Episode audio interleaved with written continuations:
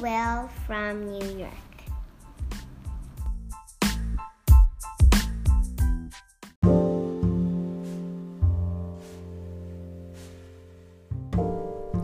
こんにちは白井さとみですポッドキャスト Be Well from New York. 聞いていただいてありがとうございます。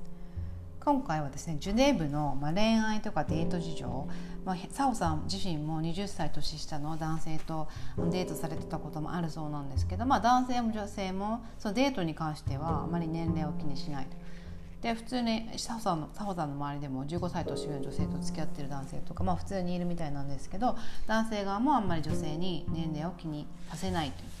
でまあ50代60代になっても、まあ、恋愛に現役でいる方が多いし、まあ、あとですねスイスはやはり離婚率が高いのである統計ではスイスの女性はヨーロッパで一番外見をきれいにしてるっていう統計もあるそうなんですけど、まあ、みんないつマーケットに戻るか分かんないので、まあ、一応外見にすごく気にしてるっていうのとあとまあやっぱ50代60代になっても、まあ、恋愛したりとかパートナーを見つけることを諦めないっていう話ですね、まあ、これは私すごくいいなと思ったんですけど。あとはあのサホさんはすごく美容にも詳しくていらっしゃるので、まあ普段されてる美容ケアとかあとまあエステのスイスのエステの事情なんかもお伺いしました。では対談お楽しみください。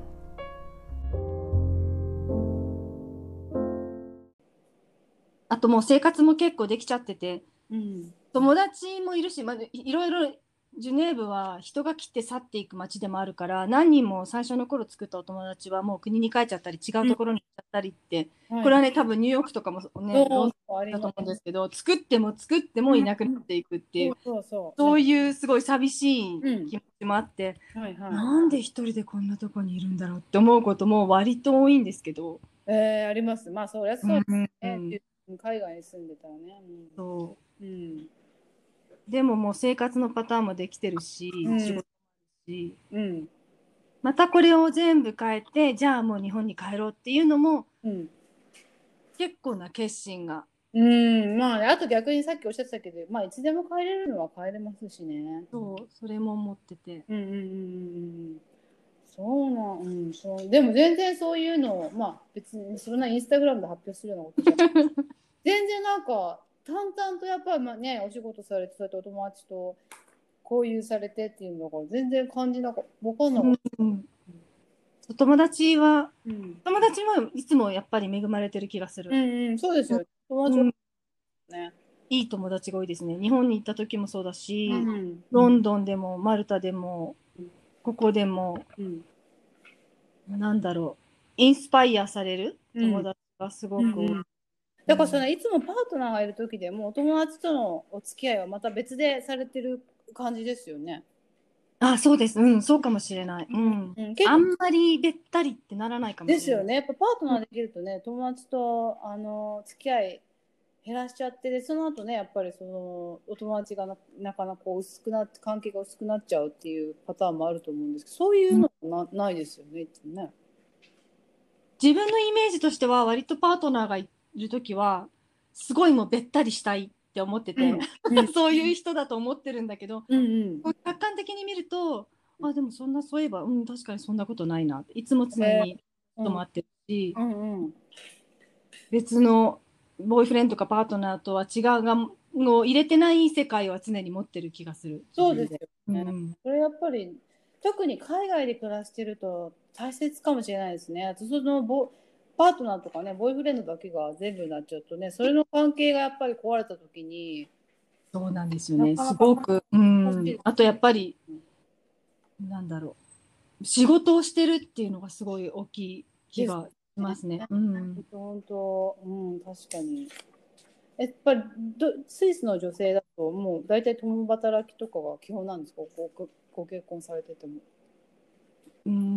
人によるけれども、共働きが多いかな。うんうんうん80%って言って、学校が多分小学校とか中学とか高校もかな。水曜日がお休みえーなんで、はいそのは週に4日しか働かないっていう人も割といますね。い。へーいいですねそれ羨ましい。ただ、やっぱり何とか、なんていうのかな、その、誰かいないといけないから、うんすごく大変みたいです。それ探すのも大変だし、ジュネーブは、なんていうの、幼稚園みたいな、保育園みたいなところを探すのももう生まれる前に予約しとくみたいなあそうなんだ。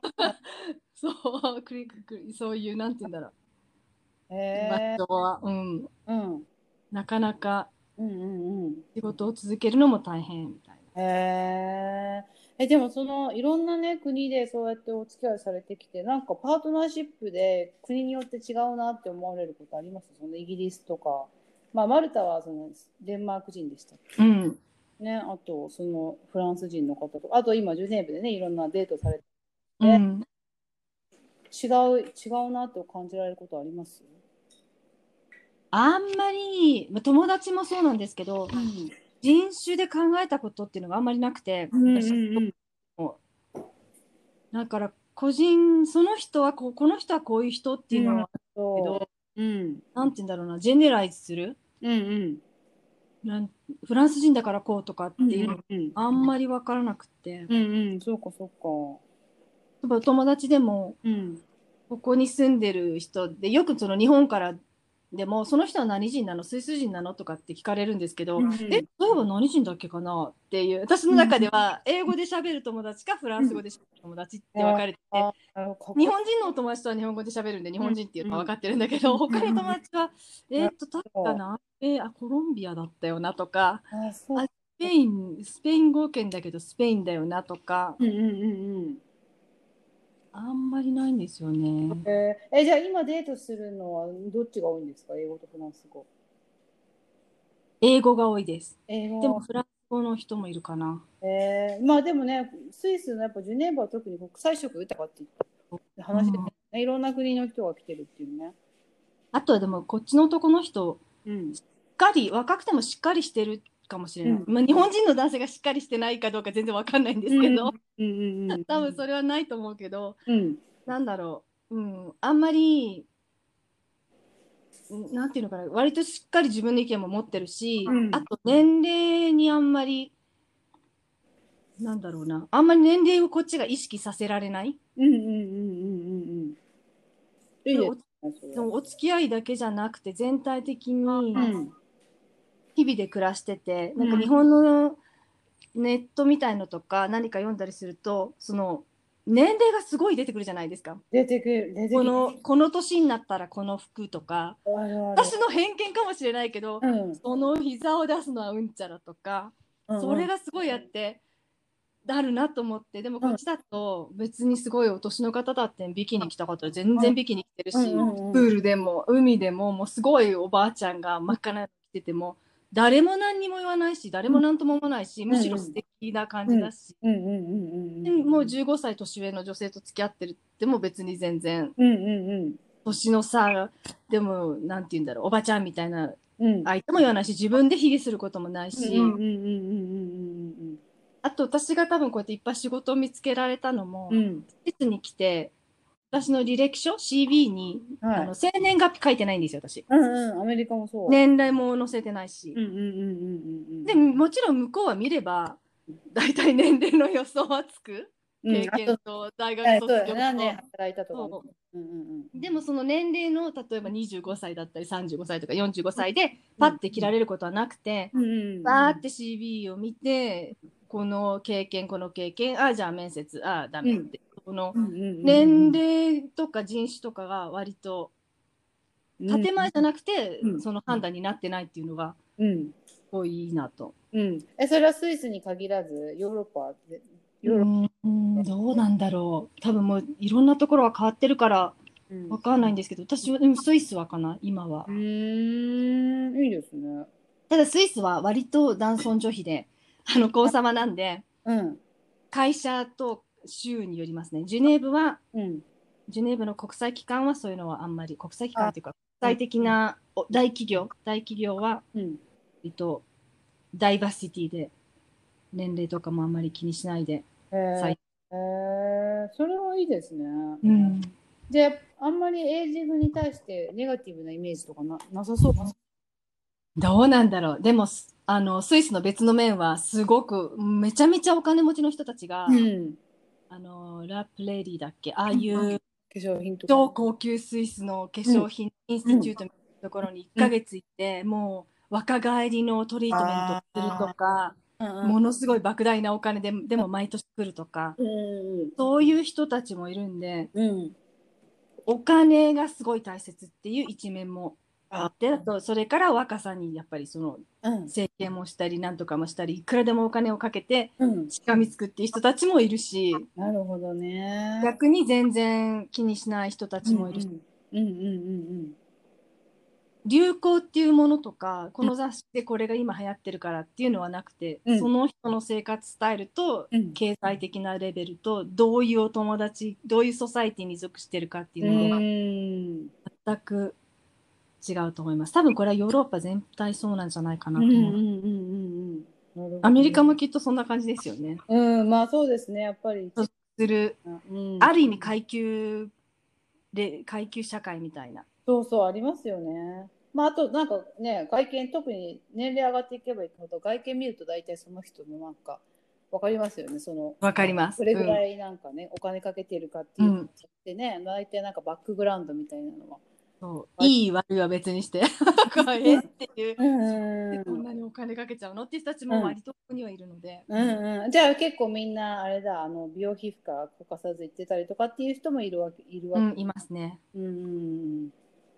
えーじゃあファッションとかは結構じゃあそのまあそれあ、まあ、それも一緒かそのコンサバティブな人もいれば年齢気にせず好きなの？そう。それもいもうなんだろうな。だとジュネーブもうスイスって言ってもこんなに狭いのに言葉も4つあるし、うん。ドイタリア語圏フランス語圏で全然カルチャーも違うし、うん。同じフランス語圏でも田舎の方とジュネーブとは全く全然違うんで、うん私が知ってるのはジュネーブだけですけどやっぱりすっごいもう桁外れのお金持ちとかいるんで、うんうんずっともう上から下までうん。全部ブランドとか人もいるし、うん。全くそうじゃなくてもううん。ザラとかそういう人たちもいるし、うんうんうんうん。全部もうニベアしか使いも使わないわよみたいなスイスの人もいるしい女の子も。うん。いるうん。でもジュネーブそれだけ生活費高かったらなかなかねある程度やっぱ収入ないと住めなそうですよね。そうですね、うん。結構。ね。結構大変だと思います。そう。家賃も高いし。高いしね。うんうんうん。そう。えじゃあ前のご主人はまだジュネーブに住んでるんですか？住んでますうんでも全然えまあでもあの交流とかはもうもうしてらっしゃるの？ほとんどないですね。うん、うん。あんまりなぜかこんな狭いのに会うこともないし、へえうん、そうなんだ。じゃあさんえでそれででもまあデートとかはされてるわけですよね？その。他の人たちと？うん。ね。一応うんいろいろしてます、いろいろしてますけどうんいろいろしてます、えでも日本日本よりもデートしやすい感じ。だって結構年下のね男の子とかも。そう、あの、うん、うん。20歳以上とかも。そういうのいいですよね。でもデートだけですけどね。だから多分何か本当にうん。関係を深めたいとかっていうんだったらあんまり、うん。うんおすすめしないけど、うん。うん。まあそうそうかそう。楽しく遊ばれてはいろいろってことですよね。そう。ん。うでどうなんだろう。日本の状況がなぜ全然わからないんですけど日本人とでもお付き合いしたことあるんですかサフさんって？ありますようん。記憶のカルタがなたあるか昔時代とかそういうこと？じゃなくて？えー、とアメリカに行った時うに、ん。ちょっとだけ日本人の男の子と付き合ったこともあるし、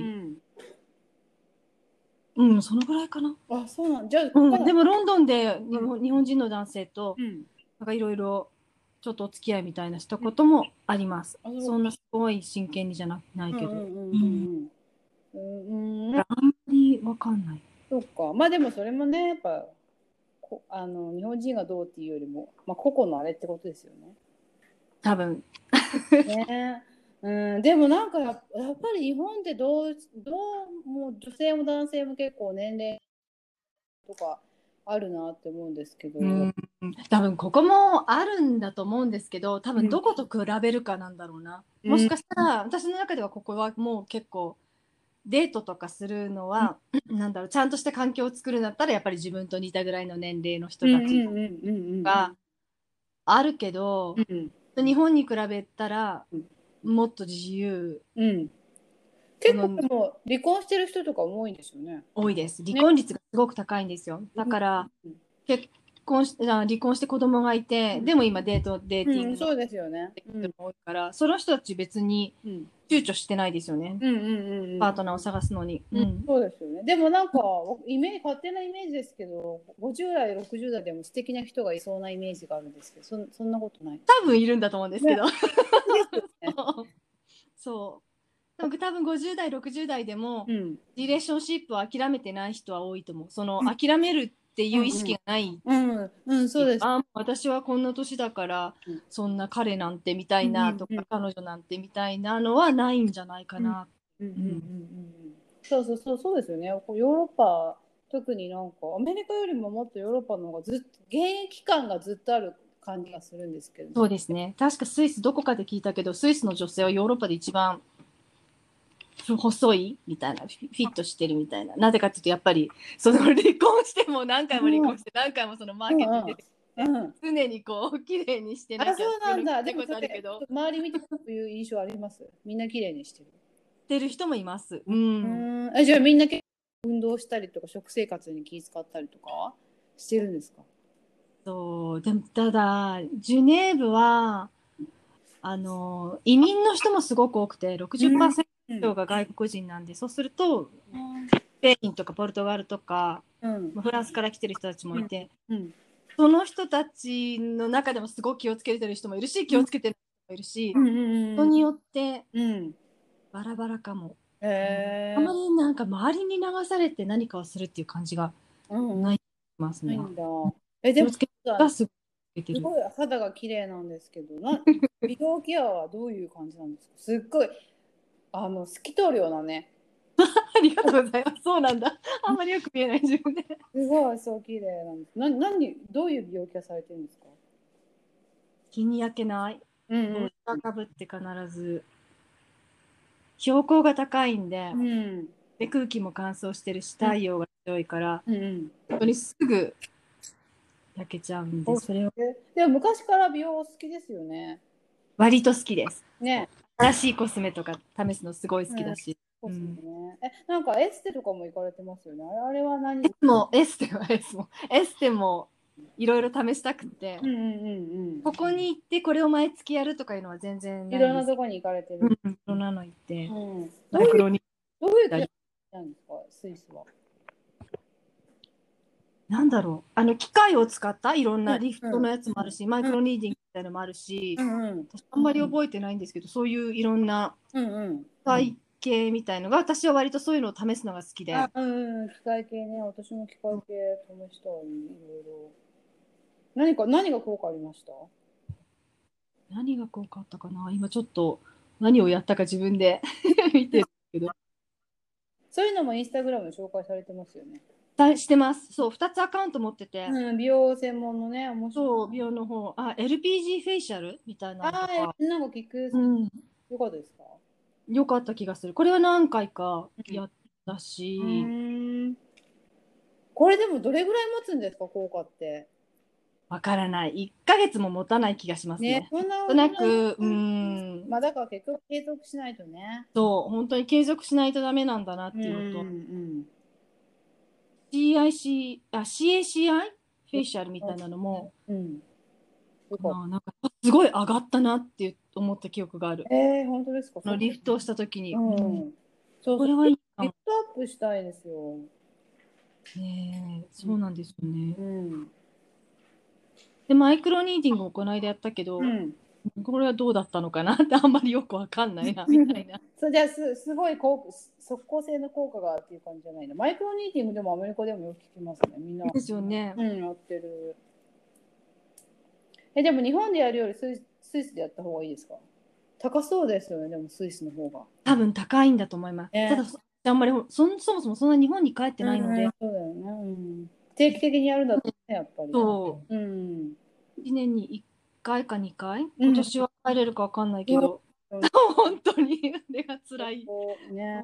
で日本でどうしても日本にいる間はそういうのをするよりも、美容院は絶対日本で行くんですけど、うん、お友達に会ったりね。そう。うん。物食べたりとかいう方ちゃって。ね。で、日本のお宅がすごい素敵なんですよね。あれ、ありがとうございます。東京じゃ、東京？御殿場、御殿場っていうそうだよね。ふじゃあ富士山ね、見え山う。ん、東京から1時間ちょっとのところ、うん、すごい素敵なねご自宅なんですよ。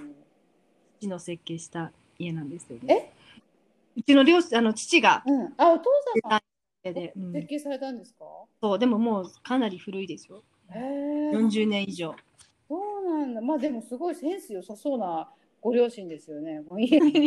隅々にまで。ねだから小さい頃から結構そういうのに触れてあの育たれた感じですよね。なんかこうなんていうのかな。綺麗なものにそ囲まれて。あうん。とデザインとか両親とも絵を描くので父も絵を描く人。あお母様も。そうなんですよ本当は。ほん最近は描いてないんですけど全然。そうなんですね。最近っていうかあんまり描いてるとこ見たことないんですけど、うん、それで出会ってるんでうちの両親大学の時に。そうなんだ。あうんなんかうん分かる感じがするそういうの。ねえごご兄弟いらっしゃるんでしたっけ佐藤さんって？弟が。あ弟が日本ですか？日本に、えー、今に、うん、でもなんかいつもお正月帰ってらっしゃいますもんね。そうそうお正月に帰ってなんとなくのんびりして日本のものを食べるのが、うん、そういつも羨ましくて私もう最近全然お正月帰ってないからいつもねお正月帰ってらっしゃるのがいいなと思ってたそう、ね、今特に一人なんで、うん、こっちでクリスマスとお正月を、うん、クリスマスはまだいいんだけど、うんうんうん、でお正月を過ごすっていうのは嫌かもと思ってね、でもお正月はやっぱり日本が一番ですよね。ねね。年を越した感が日本が一番ある気がする、うんうん、そうそうそうそう。いつもね羨ましく拝見してたんですよ。お 正月の様子を。そっか。じゃあでもしばらくジュネーブですよねじゃあね。今のところは、うん、仕事もあるし、うん、そのつもそっか、えー、でも今度ね本当はニューヨークにいらっしゃる予定だったんですよね。ん？ニューヨークにいらっしゃる。そうそうそうそう。今年の夏はニューヨークに1週間ぐらいのダンスワークショップみたいなのがあって、うん、えでもダンスそれにすごい行きたいと思ってて、うん、ダダンスややられてるんでしたっけ？ダンスっていうほどではないんですけどでもあのジムのボディジャムとか、うん、ズンバとか、そのダンスとかっていうぐらいなんですけど、そのワークショップは確か素人でもいけるし、年齢も関係ないし、あとプロっていうセクションもあるしっていうので、う。ん、10日間だったかな？1週間だったかな？もう8月の一番ニューヨーク暑い時、日本とあるはずで、で同僚のコロンビア人の同僚が、一緒に行かないって言って、もう絶対行く行くってすごい楽しみにしてたのに。残念。すごい残念。もうニューヨークもだいぶ行ってないし。うん。ね、でも今度、ね、来た時は声かけてください。まあ、いつになるかわかんないんですけどね。そう、いつ行けるんだろう。ねさほさんのお話いかがでしたか？私が15年前に日本にいる時から、まあ、ブログを読ませていただいてた存在なんですけど、まあ、これからもきっとバリバリお仕事されてたくさん恋をされて暮らしていかれるんだろうなということで、まあ、今も変わらず憧れの女性です。で次回はですねニューヨークでウォーキングのレッスンやあとまあセッションのセラピーセッションなどをされている伝井真由美さんです。真由美さんはもう成人されてるお子さんが2人いらっしゃるんですけどシングルマザーとしてニューヨークであの育児をされていてであのお子さんを塾に入れたりとか、まあ、勉強をしなさいとなど一切言わずに、まあ、息子さんは IB リーグに入って入られてで、まあ、あとパリに留学されたりとかっていう、まあ、いろいろあのその育児に関して私はすごい以前からお伺いしたいなと思っていたんですけどあとですねまああの、まあ、真由美さんがそのシングルマザーになられたきっかけっていうのは、まあ、駐在で来られたんですけど、まあ、そこですごくニューヨークが水に合ってるっていうことで、まあ、その駐在で来られていたご主人と離婚されて、まあ、残られたんですね、まあ、でその後また再婚されたんですけど、まあ、そのパートナーとの死別があったりとかっていうまたで今今の恋愛事情とか、まあ、そういった大人のパートナーシップとか恋愛の話もお伺いしています。ぜひまた来週聞いてください。今週も聞いていただいてありがとうございました。良い1週間をお過ごしください。